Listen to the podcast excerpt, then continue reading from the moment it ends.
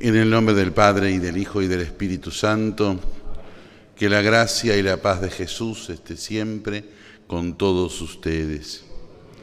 Al celebrar la misa en este viernes, unidos a la súplica penitencial de toda la Iglesia, digamos a Dios con confianza. Yo confieso ante Dios Todopoderoso y ante ustedes, hermanos, que he pecado mucho de pensamiento, palabra, obra y omisión, por mi culpa, por mi culpa, por mi gran culpa. Por eso ruego a Santa María siempre Virgen, a los ángeles, a los santos y a ustedes hermanos que intercedan por mí ante Dios nuestro Señor. Dios Todopoderoso tenga misericordia de nosotros, perdona nuestros pecados y nos lleve a la vida eterna. Señor, ten piedad. Cristo, ten piedad. Señor, ten piedad. Oremos. Señor nuestro, mira con bondad a tus servidores y multiplica en nosotros los dones de tu gracia, para que fervorosos en la fe, la esperanza y la caridad, perseveremos con asidua vigilancia en el cumplimiento de tus mandamientos. Por nuestro Señor Jesucristo, tu Hijo, que vive y reina contigo en la unidad del Espíritu Santo y es Dios por los siglos de los siglos.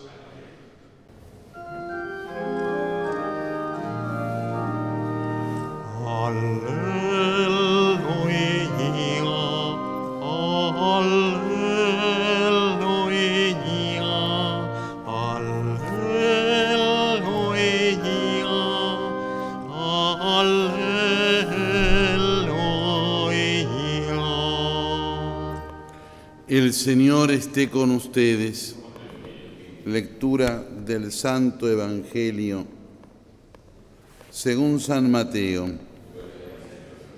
Jesús dijo a sus discípulos, escuchen lo que significa la parábola del sembrador. Cuando alguien oye la palabra del reino y no la comprende, viene el maligno y arrebata lo que había sido sembrado en, su corazón. Este es el que recibió la semilla al borde del camino. El que la recibe en terreno pedregoso es el hombre que al escuchar la palabra la acepta enseguida con alegría, pero no la deja echar raíces porque es inconstante. En cuanto sobreviene una tribulación o una persecución a causa de la palabra, inmediatamente sucumbe. El que recibe la semilla entre espinas es el hombre que escucha la palabra, pero las preocupaciones del mundo y la seducción de las riquezas lo ahogan y no puede dar fruto. Y el que recibe en tierra fértil es el hombre que escucha la palabra y la comprende.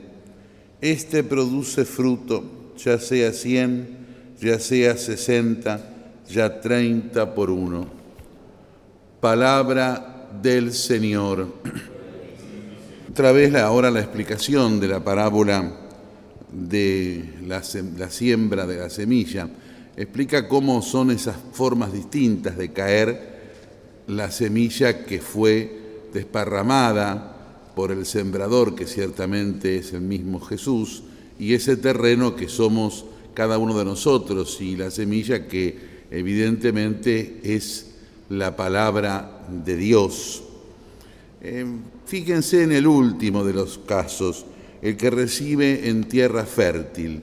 El que recibe en tierra fértil es el que escucha la palabra y la comprende, es decir, el que va a hacer trabajar la semilla, el que la va a hacer sembrar, el que la va a hacer crecer, una vez sembrada, la va a hacer crecer ese va a producir fruto ya sea 100, ya sea 60, ya sea 30. Es decir, va a producir fruto.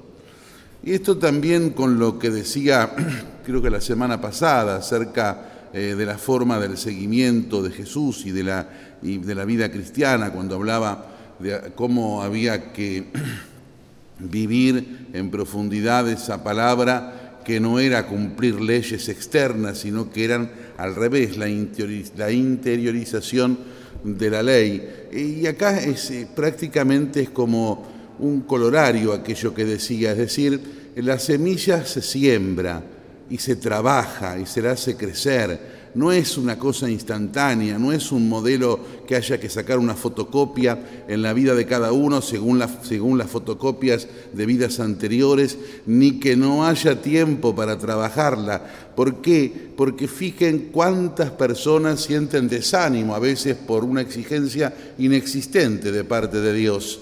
Eh, que sea ya, que sea inmediato, que la copia de tal santo sea en este momento, que la fotocopia de la vida de aquel otro, que encima están todas tergiversadas, digo, eh, sea en el otro momento, sea instantáneamente.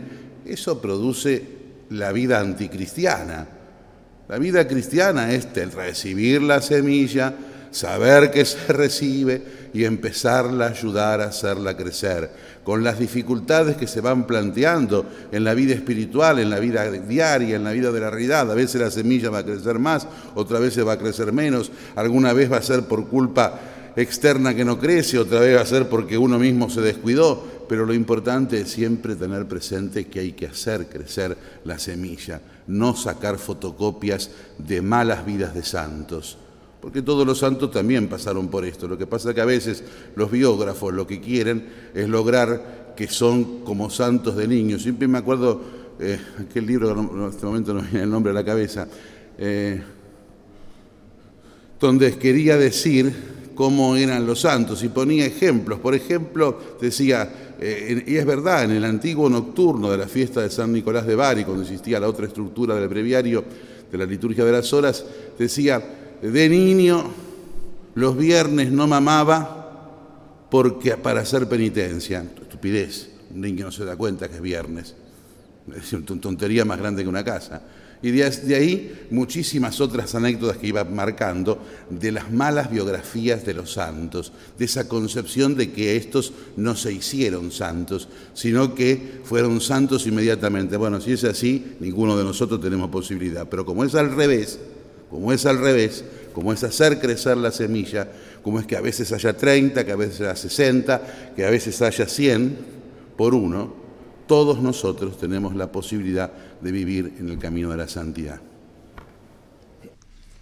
Oremos. Padre, ayuda con bondad a tu pueblo que has alimentado con los sacramentos celestiales.